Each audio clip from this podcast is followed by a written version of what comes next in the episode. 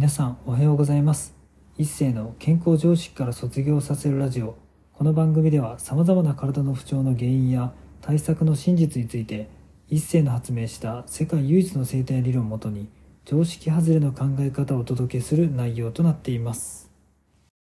本日のテーマは生みの親と育ての親別々なのもありなのではについてお話していきたいと思います、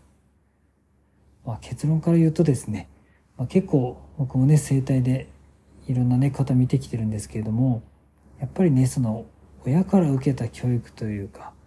親から受けたねいろんなストレスとかそういうのがやっぱり残ってみんな病気になったりとか人間関係のトラブルであったりとかですねまあそういういろんな不調が起きているっていうことは本当にねいろんな形で判明してます。でそういうふうになった時に、まあ、ある方とね話しててそういう話になったんですけれどもまあ産むのはね産みたい人が産んでいいと思うけど、まあ、育てるのは本当にその人のね赤ちゃんとか、まあ、その子供と価値観が合う人が育てた方が絶対ストレスないですよねって話をしてて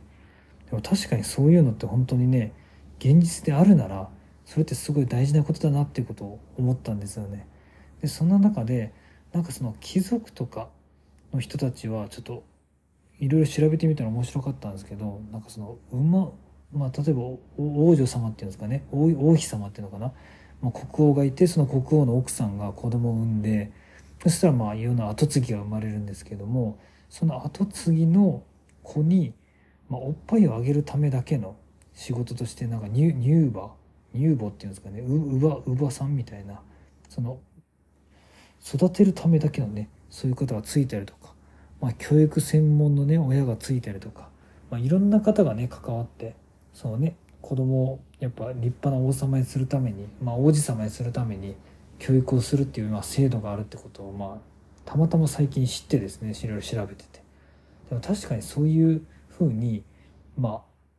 自分がね好きで産んだ子供でしょうけどその価値観がもし合わないとしたらやっぱいろんな方にね関わってもらって育ててもらうってことはすごいねその子供にとってもそうだしその親にとってもすごい大事なことじゃないかなっていうふうに感じました、